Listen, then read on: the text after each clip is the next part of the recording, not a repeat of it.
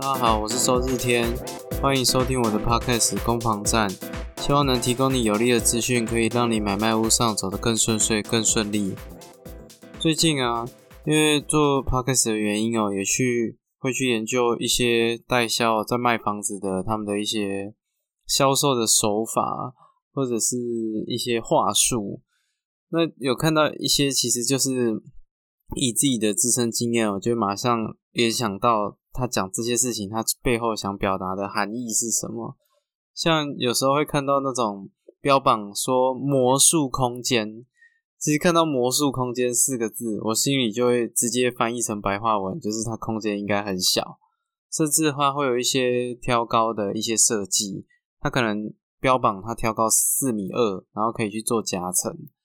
可是实际上来讲的话，做夹层在现在的建筑法规的执行之下，其实难度会越来越高哦。你可能光是申请装修许可，或者是说社区的一些规范，你可能就没有办法这么顺利去执行。所以，当看到那个标榜魔术空间的，不论说是写说什么二加一啊、一加一啊。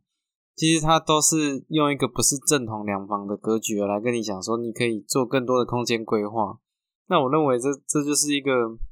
平效平数真的很小啦，它必须要用这个方式来告诉你，呃，你有更多的选择。那我甚至最近有看到一个文案，它标榜说它室内十二平可以做到三房。那我我真的不知道说它到底怎么去。去做空间上的的运用啊，因为因为那有时候啊，呃，如果有机会，嗯，有去看代销暗场的话，呃，你会觉得说，诶，代销暗场它那边都有样品屋，那样品屋的空间感表现都很不错。可是如果你仔细去看啊，它可能它的隔间大部分是选择用玻璃的，就是用透明的呃材质去做它隔间上的配置。它那那个地方确实是墙没有错，但是你在家里你不会用玻璃做成做成那个房间之间的隔间啊，所以因为它用都是用玻璃，所以它的那个整个视野的穿透感、空间感是是一览无遗的，你就会觉得哎，好像空间其实很大，可是实际上实际上我们的隔间有分成轻隔间啊，或者是水泥砖墙。啊，当然因为呃隔音的效果不同，那。呃，那费用也不同，那厚那也就会对应到说厚度也就会不同，所以所以其实这个代销的样品屋啊，真的就是看看就好，因为有时候它不是它它除了隔间上会去动手脚以外，它的天花板可能也会去动手脚，它的天花板的高度可能不是实际上的高，呃，应该说它的天花板的高度是没有做。天花板没有做起来的高度，就是原始的高度啊。那这其实也会有一些疑虑，因为因为现在新屋啊，很多都会做天花板。那做天花板会有利于你在一些呃电器用品的收线上面帮助会比较大，因为你你的线路可以走上面啊。哦，那不是说是电啊，或者是甚至是那个音响哦，它可能一些线路都是。都是从你有做了天花板之后，它走在天花板上面，也就是说，呃，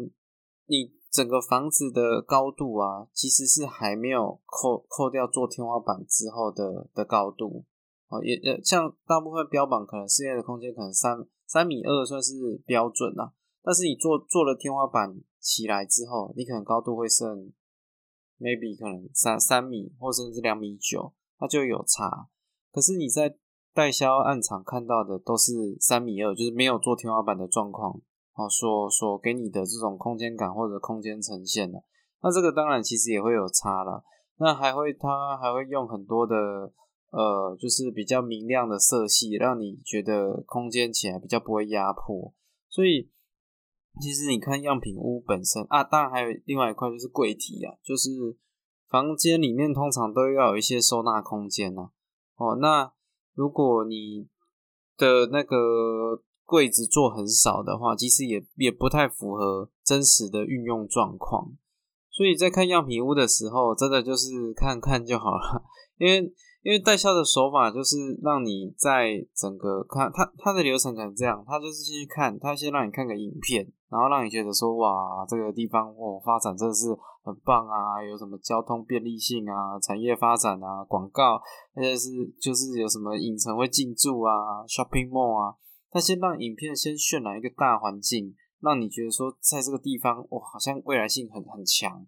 然后接下来再收敛到说他在的这个暗场的区，这个这个区域哦有什么优势哦，他就会讲哇这个这个旁边卖多少钱啊哦，然后以前以前哦跟这个地方类似的哦，以前的信义区是多少，现在哦不一样了，按这个地方就是你错过了信义区哦，你就不要错过这个区域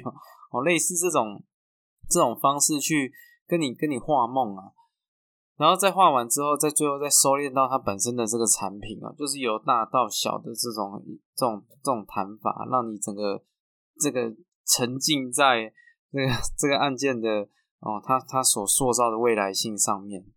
那在这个这是让你整个对于大环境认同这种中环境的叙述之后，他才最后才带你去看这个样品屋。那其实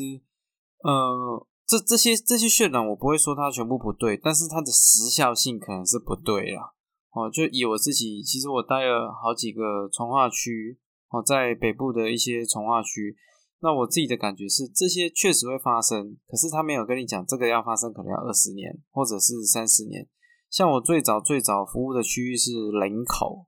哦，那。林口在很早很早之前就标榜很多的，其实蛮多的题材了。然后，这是它，因为它腹地很广大，林口的从化区。可是，即便过了这么多年，过了可能十年的时间呢，它还是它还是没有到我十年前好所知道的那些消息的程度了。就是就是没有到，我觉得可能只有到六十趴吧。十年前谈的东西，十年后之后也才完成六十趴。所以我觉得。代销他们在，但但这个东西就是代销的手法啦，所以他在前面的大环境叙述完，然后中环境的这种这种呃说明，然后到这个房间啊，到这个小环境，他们这个产品的优势啊，那他们就会让你觉得哇，真的是买了之后你未来人生一帆风顺啊，哦，那实际上他没有讲的就是时间呐，哦，他是没有讲的就是时间，那会不会有一些变数？当然也会哦。哦，那只是说，当你这样听完之后，当在收敛到那个样品屋的时候，你看的时候，你其实是会蛮容易心动的，因为那些样品屋的它的每一个摆设啊，每一个每一个呃空间，每一个每一个装饰品，都都装饰物，都是为了让你觉得感受很好，哦，让你觉得说哇，你的家也可以跟他家一跟这个样品屋一样，哦，但是在实物上面。样品屋就是样品屋啦，哦，我们自己的家使用也不见得会像样品屋那样。你要变得跟样品屋一样，那那那也不见得真正符合自己自身的需求了。更何况，就就就回归到原本讲的，没有人希望你的隔间是用玻璃隔间吧？对吧？那这样在房间做什么事情，好像好像那种实验品一样，对吧？很很奇怪啊。哦，所以这这个都是代销，他不会特别。跟你讲的事情，哦，啊，门也做门，通常都不太会做门呐。门门它应该不会做，因为门的话空间感又又会变弱。啊所以各位，如果你看样品屋的时候，看到它是用石墙做的，然后它也有门，然后它也有甚至把东西放进去，包括说，呃，因为因为居住的话，其实会有很多的杂物啦，很多杂物不是你你你你可以想象的哦，什么？呃，如果有小朋友的话，光小朋友的衣服就一大堆了，哦。那如果自己的使用生活习惯没有很好的话，像像像我自己就是一个，就是一个生活习惯是，呃，就就就比较比较需要人家提醒的人，那其实东西都会放的很多啊，那很快的空间感就会有一个落差。那更何况如果你假设是十二平，哦，就就是我我印象深刻，十二平做三房，那那其实你的空间很容易会。很直接的，你可能不用两个月、三个月，你就会感觉很很痛苦了。除非你你是标榜那种极极简生活哦，极简单式的生活。我曾经有看到那种日日本有在提倡这种生活模式的影片介绍，那就是一个人好像只能好像三六哎六件衣服吧。然后家里几乎没有东西，也没有垃圾哦。他们就是把所有的东西压缩到最最基本的哦，可以正常生活的状况，好的这种这种极简生活模式。那当然，你住十二平就没有问题，就不大。可是如果你是一般的，你你你你这个上班很辛苦啊，懒得回家整理房子啊，哦，这个你可能还是需要一点空间呐。所以哦，是这就是对应到说一开始有提到这种魔术空间。当你看到魔术空间，它要么不是挑高，就是二加一。其实哦，是如果只是四米二的挑高，各位，我觉得其实也是没有那么 OK。我讲真的，因为四米二。如果它切成上下都是平均的话，那就是两米一，两米一。可是问题是绝对不会这样切啊，它中间还有你做那个夹层的厚度在，那你你厚度这些也会有影响啊。那假设假设假设你是做三十公分好了，哦，三十公分，甚至做到五十公分，那你这样扣掉来讲，其实其实你你可能剩两米。那那那你如果身高好一米六，当然啊，但问题就不大。可是如果你是一米八，那是不是你其实只要垫个脚跳一下，你就弄掉？哎呀，这其实其实是没有你进去的时候，在没有做夹层的情况下，它当然表现都很好啊。或者是它样品屋，它上面给你，它下面给你做两米二，它上面上面再给再给它缩小，其实你你都不见得可以完全感受到这个空间实际上的运用的情形啊。所以，呃，真的看样品屋的时候。哦，看看看就好，还是要想一下啊，以自己自身的习惯哦，然后去去去想象真实的情形是什么。我觉得这个是蛮重要的，不然呢，看完样品屋之后，你就很容易会被他收割哦，割韭菜。他就他他看完样品屋啊，很漂亮很漂亮之后，他就坐下来，然后开开始跟你谈价钱，然后跟你谈说哇，这个地方啊，如果你来啊，今天做决定可以多少多少多少。那这是代销的一贯的的的方式啊，那。我觉得这样当然也有它的它的优势在，因为我本身来讲是房仲，其实我们在销售上面很多的事情也要跟代销业者去去看齐，毕竟毕竟哦，说真的，房地产的买卖哦，它它的金额实在是太大了。那为了让这个这个交易的迅速性可以提升哦，势必是要让客人觉得说那那种那种感性的诉求要很强烈，然后去驱动他们。所以我觉得代销的这种啊这种方式是，但但如果你今天是消费者，你希望去理性的消费的话，你就要去留意这些这些手法啊。那像还有提到什么什么呃，在在案件销售上面，有时候会提到说呃采采光很好，采光很好这种事情啊，这有时候也是一体两面的。呃，这采光很好，通风很好哦，边间。哦，这个都有都有很很棒的这个这个采光的规划，这翻译成另外一种语言啊，翻译成白话文就是台风天的时候，可能房子会咻咻给啊。哦，因为像我自己我老家就是一个边间的房子啊，当然很棒，确实很棒啊，就是采光的条件都不会太差。可是台风天的时候，真的迎风面，你你完全没办法想象那个风声有多大。这个可能也也是在。在跟你销售的时候，那个人员不会去讲的事情啊。哦，这种前面没有遮蔽物，那势必台风天你就是很有可能是迎风面嘛，对啊，这这其实是一事情是一体两面的哦，所以这个边间当然有它的好处在啊。还有另外一个部分，阳光阳光充足，也有可能他跟你讲西晒啊，哦，可以西晒很很晒啊，非常非常的晒啊。这个我我曾经在呃在一间饭店呃作业的时候啊，我们的那个秘书就是坐在比较外围的区域，然后刚好那个阳光在下午三点到哎大概四哎四点多过后哦，那个西晒就直接晒到那个秘书桌那边，然后就变成说我们必须把那个橱窗去去贴一些东西，贴你贴很薄的。那种广告文宣物啊，还没有办法遮蔽你那个那个西晒的热度啊，或者那个光线的穿透性是太强了。那那你必须要用一块布哦，然后用一个很颜可能颜色很深的，或者是遮光效果良好的布哦。不然我们那时候是没有做到窗帘啊，只是说为了把那个光线挡挡下来，哇，这费费尽心思啊！所以其实所谓的采光好，那那那采光好，你希望怎么样形式的采光好？我觉得这个也是需要去思考看看啊。通风良好，那是多好，那是。台不不要忘记台湾的这种气候，你通风好啊，那雨是，而且台湾气候其实很容易下雨，对吧？那那会不会更容易漏水避癌？就是从那个那个的所谓的呃通风良好的那一面 造成哦，这都有可能啊。然后还有像一些一些就比较常见的哈，这个所所谓的那种什么双捷运啊，交通便利啊，这种双捷运就是。就很有可能就是两个捷运的中间，两个捷运你走路都走不到啊，对啊，刚好是一个很很很严苛的这种这种交通距离啊，哦，你可能上班你光是你哎，当然你有双捷运，你等于说有两个选择，你可以选择那个座位比较多的那一站，哦，可能两到两个站的交通都是一样一样的不够便利啊，然后还有还有像是说什么哦隐秘隐秘性高哦这种。这这这也是一种说话的艺术啊，哦，就是他有时候会标榜那种，因为现在都要求平效嘛，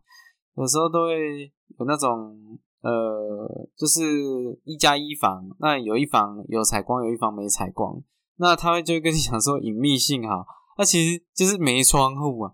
那没窗户不不见得不见得一定好或不好，但是没窗户就就看个人的。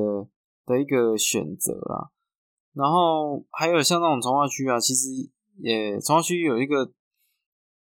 有时候跟你讲说动距很远，他说哇看出去可以看到很远很远的地方，可是他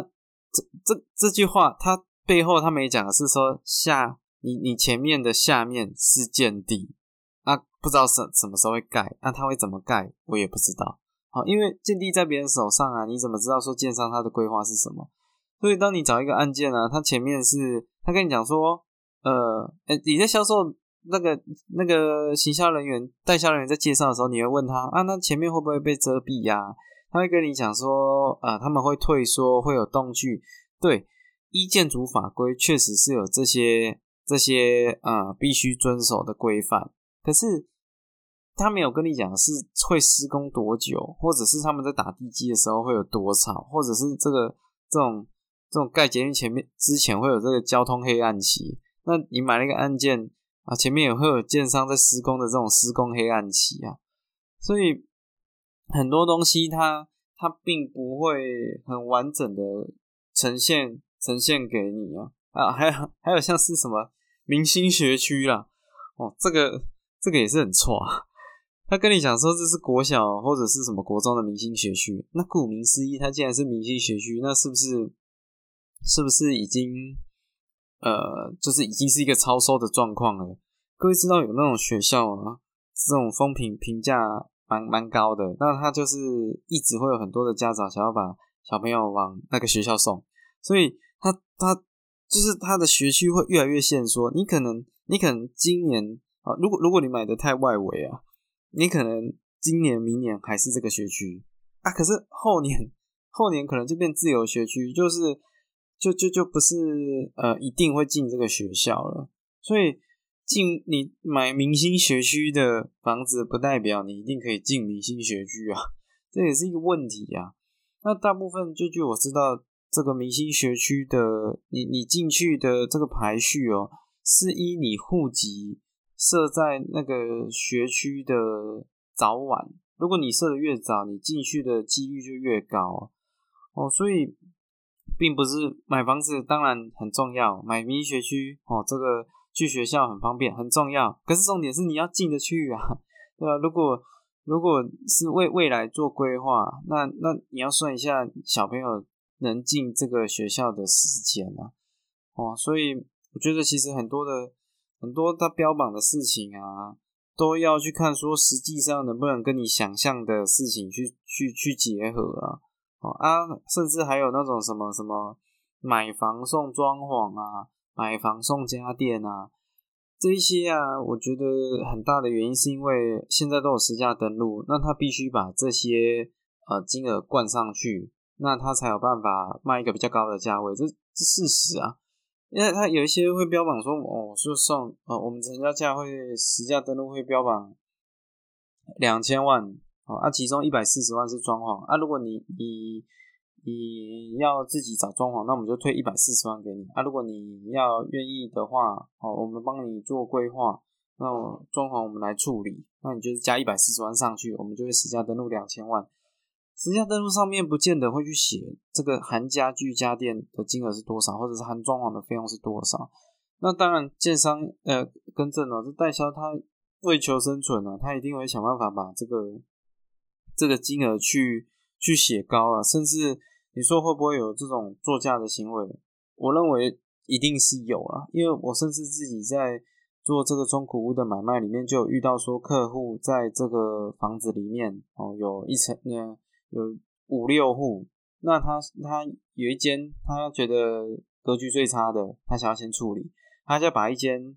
他他他他有五五户嘛，他是先把一间拿出来卖，然后那一间价格又开很高，然后他要卖的那一间价格开很低，你看，连自己连连这个，你只要房子够多，你连自己做价的可能性都都有机会，那开价就已经可以去操作了，那更何况成交价，他也可以。一户故意卖很高哦，卖给朋友卖很高，左手换右手，私家登录上去，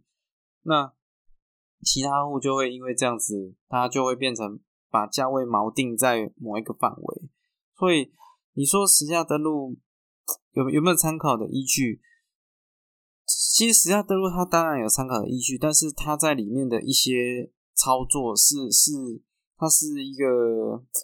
呃，他说真的，它是一个合法的操作啦，所以你完全去相信这个实价登录，其实有时候还是会吃亏。但是，但是重点还是说，你还是要看整个整个实价登录的一个走势，因为如果是单一个案的话，就有可能像我刚刚讲的这种操作的行为。可是对建商来讲，他也不可能整全部的实价登录都都登很高，他不能伪造了。伪造这个事情会有政府的。罚款或者是一些处分，所以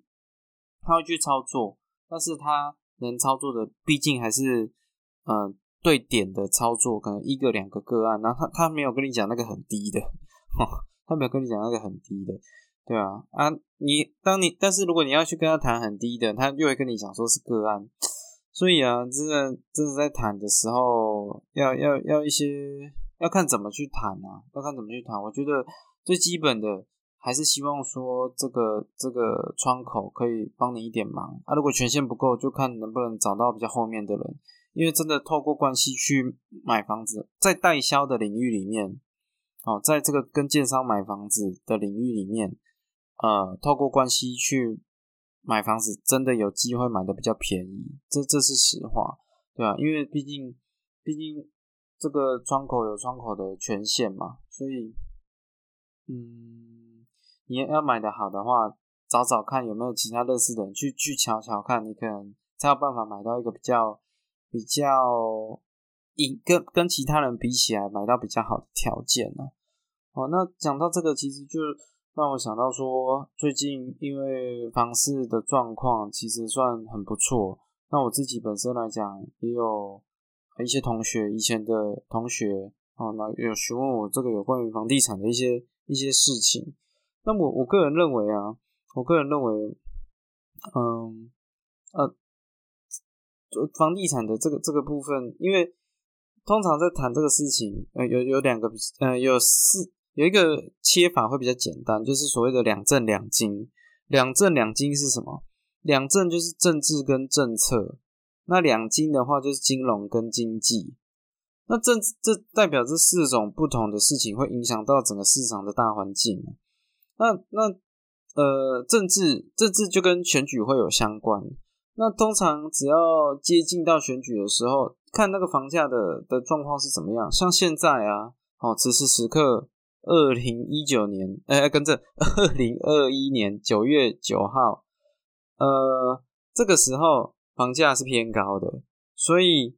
政府如果呃今天涉及到一些选举的事情，我认为。会提出来这些打房的措施，几率就非常非常的高，因为房价过高，有时候会民不聊生嘛，大家会怨声载道，所以政府为了选举，它必须要有一些迎合大众的一些作为。所以我认为在政治的这个部分，当然现在还没有很明显，因为现在政府的主轴还是在疫情的控管上面。所以，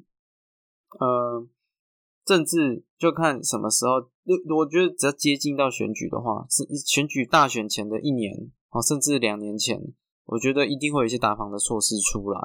哦，那这是政治面的部分，他他就有很多的政治人物会提出他们对于说房价的一些看法。那没办法，因为他要。他要他要选票，啊，这个是市场机制的关系，这是政治面啊。那政策面的话，当然就是看呃既有的政策，或者是新的有没有新的政策会对应到呃这个房价的波动。那像七月一号有推出这个房地合一二点零，那把预售屋纳进去这个课税的对象里面。那我觉得这种政策的影响，就是政策通常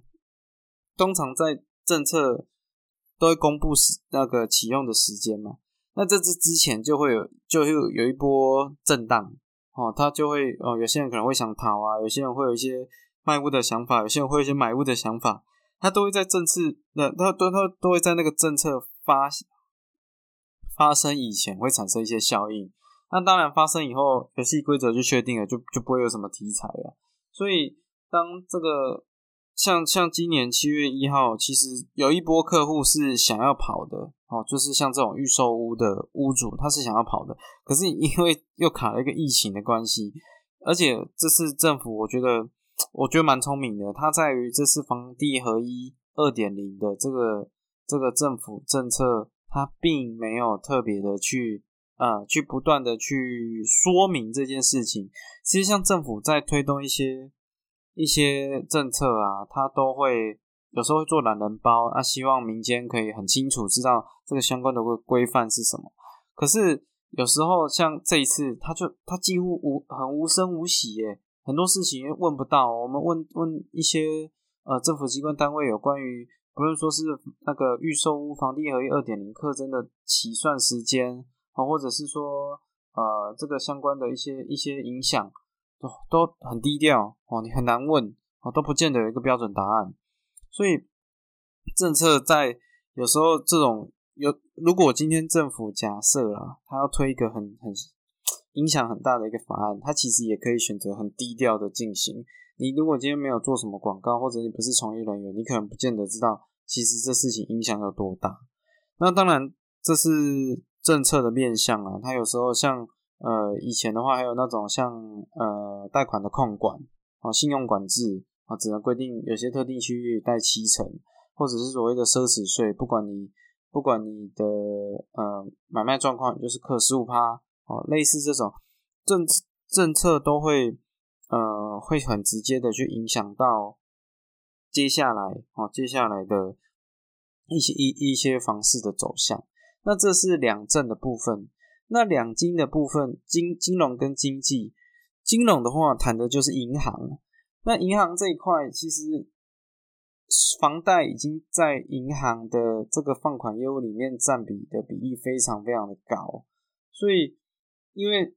这当然这个是结构性的问题啊。哦，这个其实最近我在看一些，呃，一些 YouTube 有有谈到这个房价为什么没办法下跌的原因。那那当然最主轴啦，就是因为不动产从住的功能哦变成投资的功能，这样的占比比例越来越高。那对于银行来讲，其实在早期啊，一九七零年哦，很多这多久以前？四十年前哦。那那在那之前哦，银行的放款其实主要来讲的话，它可能是提把资金提供给企业，然后企业呢拿这些资金去做投资运用。然后扩大规模，再回馈给员工，啊，去雇佣更多的人，然后去促进整个这个经济循环，这是一个善的循环。可是，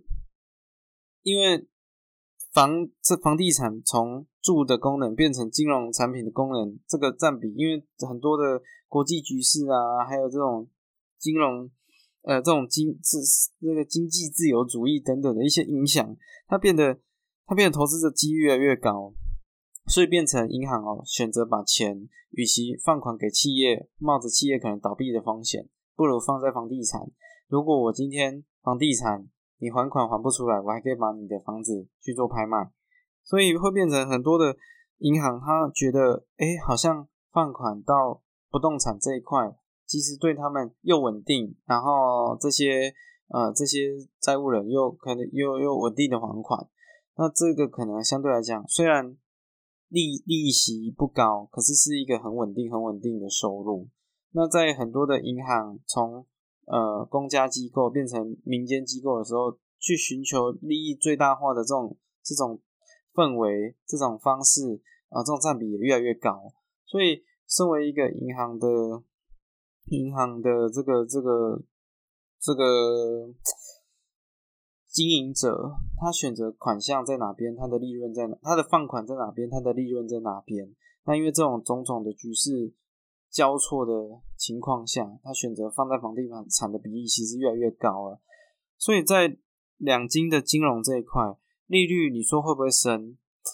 其实我觉得难度非常非常高，因为因为利率升啊，其实会整个影响到呃，就是全全部牵一发动全身啊，对啊？那你说会不会有很多的后遗症？我觉得这这。不可避免，除非说今天银行它愿意把这个不动产的放款比例下降，那那真的是要很大的一波改革了。那最后谈到呃金融以外，就是经济经济面的话，台湾的经济面在这几年，当然疫情有一有冲击到一些产业啊，那其实冲击的的状况是蛮蛮严重的哦，就像是这个旅游业或者是餐饮业或者是一些服务业哦。都都其实都很辛苦啊！在饭店很多的饭店原本做国外客户的，都在这时候面临到很大很大的挑战了。